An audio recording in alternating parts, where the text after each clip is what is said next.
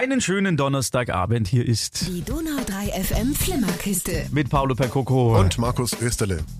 Paulo hat sich eine ARD-Mediatheken-Serie angeschaut, die ich, ich habe sie im Vorfeld schon gesagt, ich habe eine Kritik gehört über diese Serie und die Kritik war nicht wohlwollend. Der, der Mann fand die blöd. Und dann habe ich gedacht, jetzt bin ich mal gespannt, ob der Mann, dem ich viel mehr vertraue, wenn es um ARD-Mediatheken-Serien geht, Paulo Percoco, sie gut oder nicht so gut findet. Also es ist ja so, ich habe den ersten Teil im normalen linearen ARD-Fernsehprogramm gesehen. Also ich lag da auf dem Sofa mit meiner Frau und die fing auf einmal an. ich glaube um Viertel nach acht am, am Samstag oder so, ich weiß es nicht mehr. Und ähm, sie heißt Ein Hauch von Amerika und da kam die erste Doppelfolge in Spielfilmlänge quasi im Fernsehen und äh, die hat uns richtig gepackt. Deswegen haben wir, weil da ja mittlerweile immer steht, jetzt auch in der Mediathek, haben wir sie uns in der Mediathek dann zu Ende geschaut, über drei Tage verteilt. Es sind, glaube ich, neun Folgen. Warte mal, eins, zwei, drei, vier, fünf, sechs, sieben, acht. Oh, warte mal, das ist ja was ganz anderes. Egal, es sind mehrere Folgen und die letzte Folge ist eine Dokumentation, weil es ist eine historische Geschichte, also quasi Fakten, äh, die erfunden Fakten, die erfunden worden sind. Nein, also es beruht auf historischen Ereignissen, nämlich als die Amis äh, in den 1950er Jahren auch äh, quasi aufs Dorf kommen sind. Ähm, und da ihre Basen aufgebaut haben und äh, unter anderem Bauern das Land weggenommen haben, um da Krankenhäuser hinzubauen. Und natürlich äh, die Dorfjugend und die jungen Soldaten, da haben sich oft irgendwelche Sachen entwickelt, Liebschaften oder auch nicht. Und äh, genau darum dreht sich diese Miniserie und die ist wirklich toll. Also die fängt diesen Zeitgeist ein, finde ich, äh, hat mir gut gefallen und ähm, hat auch, gut, ist eine Miniserie in der ARD, hat auch ein Happy End äh, und in der Folge kommt eben diese Doku, wo du wirkliche äh, Zeitzeugen sprechen siehst, äh, die in der Zeit so jung waren und jetzt halt schon ziemlich alt und äh, genau solche Schicksale erlebt haben oder Geschichten erlebt haben, wie du sie in dieser Serie gesehen hast. Und äh, es geht grob um Marie, die lebt auf dem Bauernhof und äh, G.I. Joe. Nein, Washington heißt er. Ähm, und sie verlieben sich ineinander. Er ist People of Color, also ein Schwarzer. Und das war in den 1950er Jahren nicht nur in Amerika ein Problem.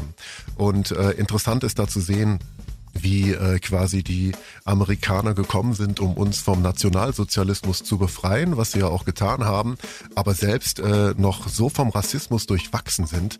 Also wie die Schwarz- äh, oder die afroamerikanischen GIs da teilweise behandelt werden, ist, ist unglaublich. Das hat man so gar nicht im Kopf. Ist ja heute noch krass. Also Ja, ja, nicht es, mehr ganz äh, so heftig, aber trotzdem. Nicht ja. arg viel verändert leider, ja. Ja, nicht mehr ganz so heftig. Ähm, ja, und eben auch dieses Bauernleben äh, von dieser Marie mit ihrer Familie, was für Probleme die haben.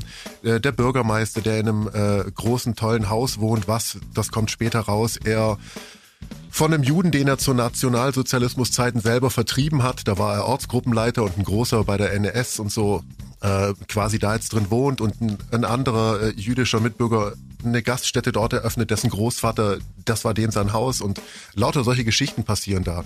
Und das ist total spannend und sehr gut. Auch der im russischen Gefangenenlager sechs Jahre vermisste ähm, Bruder ihrer Freundin kommt wieder zurück. Also es ist natürlich alles so Soap-Opera-mäßig mit viel Gefühl, Tränen und und tollen Menschengeschichten, aber es ist, ich finde es toll erzählt, äh, nimmt einen total, nimmt einen sehr ein. Also mich hat's echt, äh, ich wollte unbedingt wissen, wie es weitergeht und habe mir dann zwischen den Folgen auch wirklich Gedanken gemacht, boah, was passiert jetzt mit dem, was macht die? Also ich fand die sehr toll, die Serie. Ein Hauch von Amerika läuft zurzeit sogar noch. Ich glaube, nächstes Wochenende kommen die letzten Folgen im linearen Fernsehen und in der ARD-Mediathek kann man sie auch am Stück anschauen. Und man muss die Doku die letzte dreiviertelstündige Folge auch unbedingt anschauen, weil dann ergibt so alles Sinn. Äh, dann hat man so rückblickend äh, gehen einem ganz viele Lichter zusätzlich auf, so von wegen, äh, das war ja wirklich alles so. Oh Gott, so jemanden wie den gibt's ja tatsächlich und das ist echt spannend. Unter anderem auch Afroamerikaner, die in, nach Ostberlin geflohen sind, quasi, weil sie wussten, in Ostberlin geht's mir besser wie bei meinen auf meinem amerikanischen Stützpunkt im Westen und noch viel besser als in Amerika, da darf ich nicht mal Bus fahren, so ungefähr. Du siehst, ich äh, red mich da in Rage, weil ich empfehle sie von Herzen. Ist eine sehr gute Serie, hat mir wirklich sehr gut gefallen. Und was auch immer, sagen wir es mal, Steven Gettchen da von sich gegeben hat, Ist mir egal, ich find's echt sehr gut. Wie heißt der nochmal, Paul? Ein Hauch von Amerika in der ARD oder in der ARD Mediathek und äh, vielleicht schaust es dir doch an. Ist echt gut. Donnerstagabend, hallo zusammen. Die Donau 3 FM Flimmerkiste. Mit Paolo Percoco. Und Markus Österle. Es gibt Neuigkeiten zu einem Franchise, das äh, schon relativ alt ist, vor allem auch nicht nur als Co Comic, sondern als äh, Kinoserie. Ach so, ich dachte jetzt McDonald's. Nein, nein, nein, aber fast. McBatman. Ach, McBatman, das ist Ja. der, der die Maske schon vorher auf hatte, nur falsch rum. Genau, mit Fledermausfleisch jetzt drin. nee, es geht um Batman. Da gibt's eine neue, also es gibt da die Filme, es von Anfang an angefangen. Es gab die, die Fernsehserie äh, in den 60ern, Nein, es, es gab, gab die die Cartoon-Serie, genau, richtig. Und dann kamen auch die Filme mit äh, Michael Keaton zum Beispiel in der Hauptrolle. Dann ist es irgendwann George Clooney geworden. Dann war Val Kilmer auch noch mal im Batmans Ach, Kostüm stimmt. gesteckt. Dann äh, Christopher Nolan-Filme mit Christian Bale, die letzten. Und jetzt gibt es eben eine neue Art von Batman. Und zwar ist die Hauptrolle dieses Mal gespielt von keinem geringeren als Robert Pattinson, den man aus den Twilight-Filmen vielleicht kennt. Der Den hat ja, Glitzervampir. ja, der hatte so ein bisschen durch diese Twilight-Filme, dem haftete bis vor kurzem dieses, ähm, ja, sehr emo-mäßige, leicht dröge, langweilige, so für, für junge Mädchen gemachte Image an. Das hat er aber abgeschüttelt, finde ich, mit ein paar tollen Filmen. Zuletzt in Tenet, wo er wirklich gut gespielt hat und gezeigt hat, Ach, da war er ja auch, Genau. stimmt. Mir ist noch so ein Film von David Cronenberg, glaube ich, Da eingefallen, wo er so ja. absichtlich gebrochen hat. Und der war so gut, der Film. Und er ist, toll, er ist ein toller Ja, Schauspieler und deswegen äh, ist jetzt auch die Hoffnung, dass er diese Batman-Rolle ganz toll ausfüllen wird. Es gibt Neuigkeiten, das ist ja schon länger bekannt, dass er es ist, aber er soll jetzt im März 2022, also in knapp vier Monaten in die Kinos kommen. Eigentlich wäre es Ben Affleck gewesen, dann ist es zu Robert Pattinson rübergegangen. Zoe Kravitz äh, wird Catwoman geben. Die Rolle ist ja auch durch Michelle Pfeiffer und Halle Berry so so ein bisschen... Ah, die- Michelle Pfeiffer war toll. ja, die war noch okay, aber, aber Halle Berry war. Hm. Der Mantel des Schweigens wird drüber gehüllt. Colin Farrell, auf den freue ich mich ganz besonders. Der wird den Pinguin sein, wobei ich nicht weiß, ob er an die Performance von Danny DeVito damals aus den Filmen rankommt, die ich ja großartig fand. Ich, ich mag die nach wie vor sehr, diese, diese Michael Keaton-Filme. Tim Burton. Genau, aber mit Ja, Michael ja, klar. Keaton als Ich wollte es nur dazu werfen noch. Wie, wie sehr bist du gehypt, Paulo, diesen Film im Kino zu sehen? Weil ich, und ich bin das selten bei diesen, bei diesen ganzen Cartoon-Dingen, weil mich das irgendwie anödet, aber darauf habe ich Bock. Ich, ich freue mich drauf, den zu sehen. Geht mir genauso, vor allem, weil das ist ja quasi DC Universe ist ja sowieso ein bisschen dunkler und düsterer als Marvel und äh, Marvel dreht sich ja gerade selber durch den Fleischwolf. Äh, von so her bin ich froh, dass da was Neues kommt aus diesem Hause und ähm, ich traue es dem Pattinson auch zu und den anderen auch. Also ja, ich bin sehr gespannt und ich werde ihn sehen wollen auch.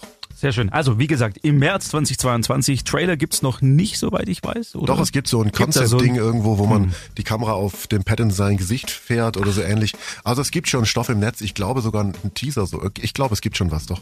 Aber nicht wirklich, wo man so, so in den Action sieht. Äh, Nee, nee, nicht so richtig. Okay. Kommt dann vielleicht noch zu Weihnachten. Die müssen ja irgendwie einen Hype machen, nachdem jetzt Spider-Man anläuft in zwei Wochen und dann muss er, zwar Konkurrenz, aber trotzdem muss ja die Maschinerie am Laufen gehalten werden. Wir sind gespannt. The Batman ab März 2022 in den Cinemas. Cinemas.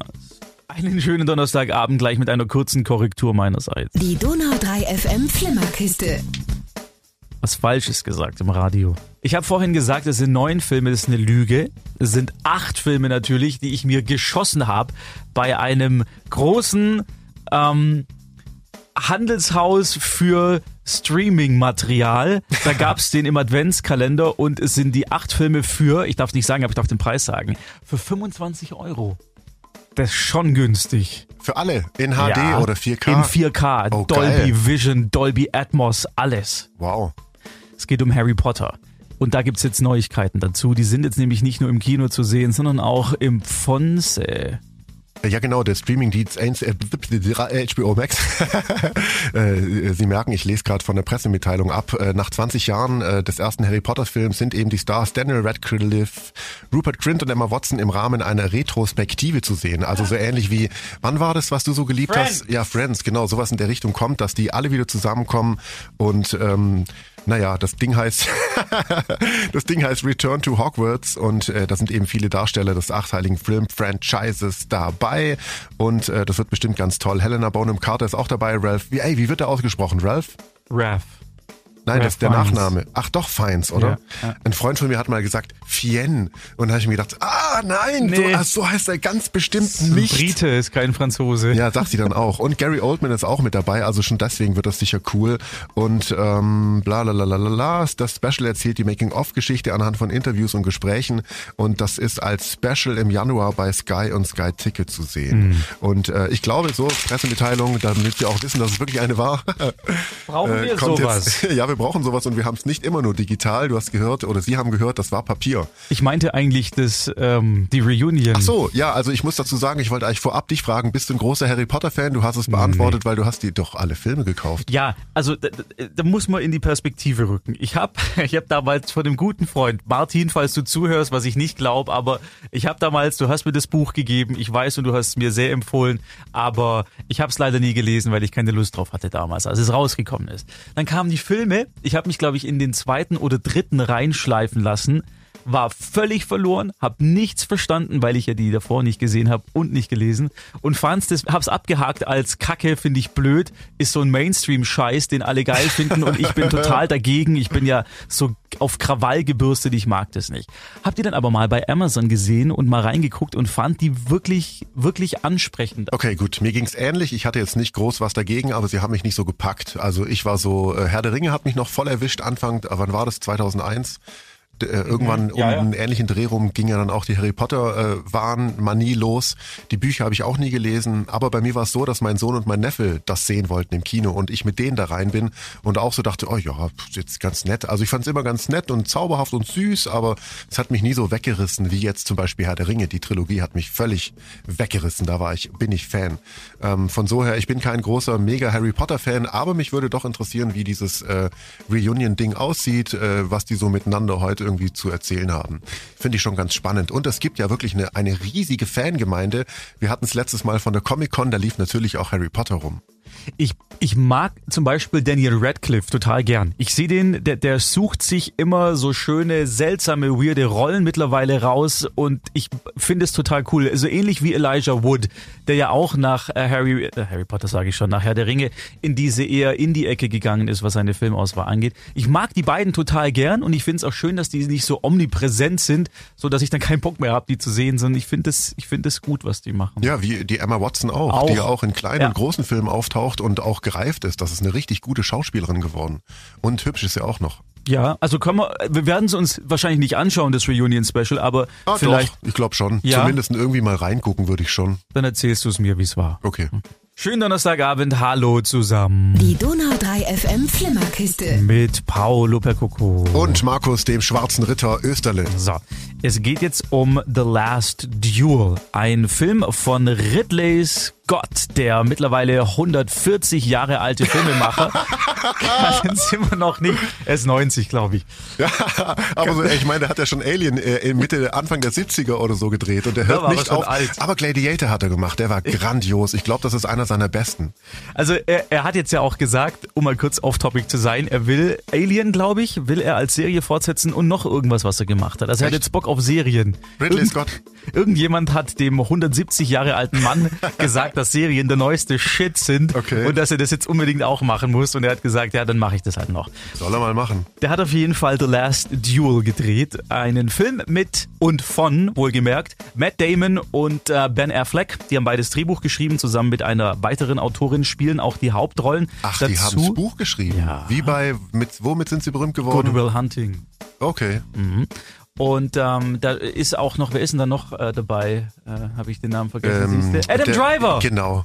den ich so sehr mag. Ich verehre den ja. Der ist toll. Diesen 1,90 Hühnen, der einfach so toll spielt. Ja, der den äh, dunklen, bösen, ähm, dunkle Seite Sis spielt in den letzten drei Star Wars Filmen. Es geht um Matt Damon, der einen, ich würde mal sagen, ja, nicht so unglaublich schlauen Knappen spielt. Es Mit ist einer so total geilen Frisur. furchtbar so Alter, eine wie die aussehen. Ja, total witzig. Es spielt um 1370 sowas rum, also basiert auf wahren Ereignissen. Er und Adam Driver sind wie gesagt zwei Knappen. Matt Damon als eher tölpelhaft, der es nicht so weit bringt. Adam Driver in seiner Rolle äh, spielt sich irgendwann das Vertrauen des Königs und darf deswegen auch beratend da tätig sein. Dann kommt es, wie es kommen muss. Es kommt zum Duell zwischen diesen beiden. Warum? Weil in dem Film erzählt wird, dass die Frau, die Matt Damon ehelicht, von Adam Drivers Figur vergewaltigt wird.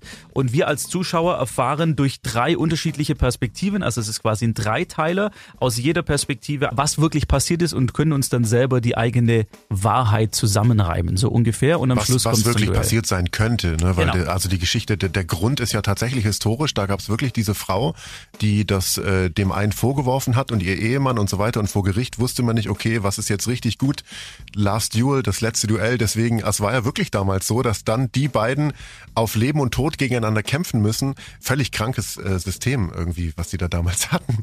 Und äh, deswegen finde ich ihn spannend. Und ich habe bis jetzt nur einen Teil des ersten Teils habe ich gesehen. Du hast noch eineinhalb nicht Stunden viel. vor dir. Mindestens. Da geht zweieinhalb. Ja, und du fandst ihn nicht gut. Ich fand ihn nicht gut, weil er, weil dieses Thema ganz viel Spannung ja bietet. Und es ist ein sehr ernstes Thema. Der Film ist auch sehr ernst, aber das wird nur am Schluss so mehr oder weniger in, Äh, in zwei verraten. Minuten, in zwei Minuten wird es irgendwie nur angesprochen. Aber Kurz. Und nicht das- verraten, wie es ausgeht. Nein, ich bitte. verrate nicht, wie es ausgeht. Aber das fand ich total schade, weil dieser Konflikt ja, was zugrunde liegt, der wird nicht wirklich benutzt, um ein, ein starkes Statement aus der heutigen Zeit zu, zu bieten. Und das fehlt mir, weil nur diese Geschichte zu erzählen, äh, sorry, das ist, ist mir zu wenig. Da brauche ich nicht zweieinhalb Stunden meiner Ah, du Zeit magst ja verbringen. auch keine Geschichte, hatten wir vorher. Ja, aber wenn es cool erzählt ist und wenn, wenn mich die Figuren auch irgendwie abholen und es ist halt bei so Historienfilmen einfach ein bisschen schwieriger, äh, dann, dann bin ich auch total dabei. Aber war ich bei diesem Film halt nicht, weil keine der Figuren mir irgendwas bietet, außer die Frau in diesem Fall, weil ich Mitleid mit ihr habe, was passiert ist. Was übrigens, und das fand ich auch ein bisschen schade, jede Geschichte hat am Anfang so eine Texttafel, da steht dann dran, die Wahrheit gemäß und dann Figur Ja, das 1, hab ich bei Figur der 2 ersten, genau. und Figur 3. Und natürlich ist die Geschichte der Frau die letzte, die erzählt wird. Und auf Englisch heißt es The Truth According to. Ja. Und bei ihr wird dieses The Truth, also als der Titel ausgeblendet wird, bleibt nur dieses The Truth quasi stehen. So, um mir als Zuschauer zu zeigen, jetzt kommt die Wahrheit. Und ich habe mir gedacht, so, hey, verkauf ich doch nicht für blöd. Ich, ich weiß doch selber, dass, dass sie die Wahrheit spricht. Das erkenne ich doch schon in allem, was ich davor eineinhalb Stunden gesehen habe. Warum muss mir der Filmemacher das auch noch so reindrücken im Sinne von, du bist zu dumm, es selber zu kapieren, was ja, denn oder wirklich das ist so genau, ist. das ist vielleicht genau das, was dir gefehlt hat, nämlich dieser äh, Anker ins Heute. Ja, aber, aber das ist so plump gemacht und das haben wir bei Red Notice letzte Woche schon gesprochen. Diese, diese Plumpheit der Filmemacher, dass, dass sie mir als Zuschauer nichts zutrauen, selber einen eigenen Gedanken zu fassen, sondern sie mir quasi alles vorkauen, dann hinspucken und sagen, so übrigens, das ist es und das war alles drin. Also ich muss ihn mir zuerst zu Ende anschauen, deswegen kann ich jetzt noch nicht viel dazu sagen, aber das, was ich bisher gesehen habe, und das ist wirklich vielleicht eine halbe Stunde oder eine Dreiviertelstunde, fand ich toll, alleine von äh, der Ausstattung, Kostüm und Sets und so weiter. Es- Also das nimmt dich ja wirklich voll in diese Zeit mit rein, wie dreckig das alles ist, äh, was die tragen, wie die miteinander reden und umgehen. Also das hat mir schon mal sehr gut gefallen. Es äh, wirkt für mich sehr authentisch, als wäre es wirklich ein Fenster ins 12., 14. Jahrhundert, 13. Ins Ja, 14. wie auch immer. Auf jeden ja. Fall, das hat mir schon mal gut gefallen. Von so bleibt abzuwarten. Wir können ja nächste Woche nochmal drüber sprechen, wie er mir gefallen hat. Vielleicht haben wir dann wieder einen kleinen Fight. Das wäre echt cool, weil Ja. ich bin wirklich gespannt, wie du es, ob du es ähnlich siehst oder ob ich falsch lieg und du recht hast, wie immer. Wir werden es erleben. The Last Duel jetzt für alle kostenlos zu streamen, übrigens bei Disney Plus. Fand ich auch komisch noch hinterhergeschoben. Der war doch gerade eben erst im Kino. Ja, drei Monate Verleihfenster mittlerweile. Äh, mehr haben sie nicht teilweise. Oh, krass. Einen schönen Donnerstagabend. Die Donau 3 FM Flimmerkiste. Ein letztes Mal zurück mit Paulo und mir. Äh, es geht jetzt noch ganz kurz um eine Serie, die habe ich entdeckt und zwar bei Disney Plus heißt Reservation Dogs. Und ich lache so, weil wir gerade drüber gesprochen haben. Erinnert natürlich sofort an Reservoir Dogs von Tarantino, aber hat nichts damit zu tun. Hat im Groben was damit zu tun. Es geht um eine Gruppe junger Amerikanerinnen, die leben in einem Reservat, also sind Ureinwohner Amerikas, Native Americans. Und ähm, es ist die erste Serie tatsächlich, und das ist eigentlich peinlich, aber es ist tatsächlich so, die nur äh, Native Americans als Schauspieler hat, die äh, Regisseure, Drehbuchautoren, also die, die gesamte Hintergrundcrew auch cool. hat, die eben einen Hintergrund, einen also Native so American Hintergrund aus der haben. Community quasi. Genau, Taika, toll. Taika Waititi ähm, ist mit dafür verantwortlich für Ist diese der, Serie. ist der amerikanischer Ureinwohner? Ich dachte, der kommt aus Nein. Australien. Okay, gut, Genau, weiter. Neuseeland. Aber er ist, glaube ich, so ein bisschen Maori. Also die, und deswegen hat er sich dieser Serie irgendwie Verstehe. sehr zugehörig gefühlt. Und ähm, das, warum ist es wichtig, dass man das sagt? Jetzt kommen die Leute, ja, das ist doch egal. Nein, ist es nicht, weil es äh, sehr darin verankert ist, dass man diese Serie gut findet oder versteht, warum es diese Serie gibt, weil ähnlich bei der äh, Black Community in den USA diese Representation, also dieses sich wiederfinden als junger Amerikaner in Figuren im fiktionalen Fernsehen oder in äh, generell fiktionalen Stoffen einfach für Native Americans noch unfassbar schwierig ist. Denen Ja, oder es eben von anderen Leuten gemacht wird. Das ist ja quasi so ähnlich wie ein Produkt, das Männer, äh, äh, Männer komplett erfinden, aber es ist für Frauen. So in der Art läuft es ja bisher. Zum Beispiel, wenn es um diese alten äh, John Huston äh, Western-Filme geht, mit John Wayne in der Hauptrolle, wo dann genau. die, die Native Americans zwar die Weisen äh, mit äh, einem S waren, aber die halt einfach immer sehr stereotyp dargestellt wurden und nie eine wirkliche Identität hatten, sondern immer nur so so Beilor Beiwerk waren, wenn sie nicht dann tatsächlich die Bösen Ja, waren. spannend. Erzähl, und worum geht's jetzt da? Es geht um diese Gruppe von jungen äh, Native Americans, die planen, weil sie eben in so einem Reservat leben und es ihnen nicht besonders gut geht, äh, auch da gibt's natürlich äh, Armut, die planen einen Raub. Und die haben schon mehrere hinter sich und es soll jetzt quasi der Große werden und stehlen deswegen, also eine Comedy, muss man dazu sagen, und stehlen deswegen einen Truck voll mit Chips und verkaufen den auf dem Schwarzmarkt in ihrer Community an so einen bösen Unterhändler. So, finden dann aber raus, es geht alles gut. Computerchips. Finden, nein, tatsächliche S-Chips. Ach so. Ja. Finden dann aber raus, dass der Fahrer dieses LKW äh, dadurch seinen Job verliert, dadurch äh, die Krankenversicherung für seine Frau nicht mehr bezahlen kann, die an Diabetes erkrankt ist, äh, sie sich deswegen von ihm getrennt hat und er quasi von jetzt auf gleich sein Leben in Trümmern vor sich Oh. findet, einfach nur, weil die ein bisschen Kohle gebraucht haben soll. Das ist die, die Ausgangslage und das klingt jetzt sehr dramatisch. Ist es auch, aber es ist richtig, richtig lustig. Ich habe ein paar Mal, ich habe jetzt zwei Folgen gesehen, herzhaft loslachen müssen, weil es mich aus Nichts gepackt hat, der Gag. Und das fand ich sehr, sehr nice. Und Disney Plus hast du gesagt? Ja, Eine Staffel, wie lang die acht Folgen? Folgen, a 25 Minuten. Ach toll, das schaue ich mir an. Das klassische Sitcom-Format quasi. Aber quasi mit äh, Ureinwohnern, das ist ja spannend. Also das hört sich echt gut an. toll, ist toll gespielt, äh, haben einen tollen Cast versammelt, die auch äh, im Laufe der, der Folge, ich glaube Folge 4, 5 und 6 geht's dann immer jeweils nur um eine Figur aus dieser Gruppe. Ist toll erzählt, äh, sieht auch wunderbar aus und wie gesagt sehr, sehr unterhaltsam. Und heißt es Reservation Dogs auch im Original oder Ja. haben die Deutschen sich Nein. da was? Ah ja, okay. Das ist der Original, die heißen die Res Dogs, so nennen sie sich selber, weil sie eben in einem Reservat, in einem Reservation Ah, umherstreunen wie die okay, Hunde. So, verstehe. das ist der Hintergrund, ja. Und man merkt, dass Taika Waititi eben da seine Finger im Spiel hat durch die, durch den Humor, den er auch in, in Tor 3 zum Beispiel so wunderbar eingesetzt hat. Also es ist, es ist eine tolle Serie, wirklich äh, sehr, sehr schön. Super, dann haben sie ja jetzt Hausaufgaben. Absolut. Und wir hören uns nächste Woche wieder zu unserem großen Weihnachts-Special. Was für Preise haben wir eigentlich, willst du schon sagen?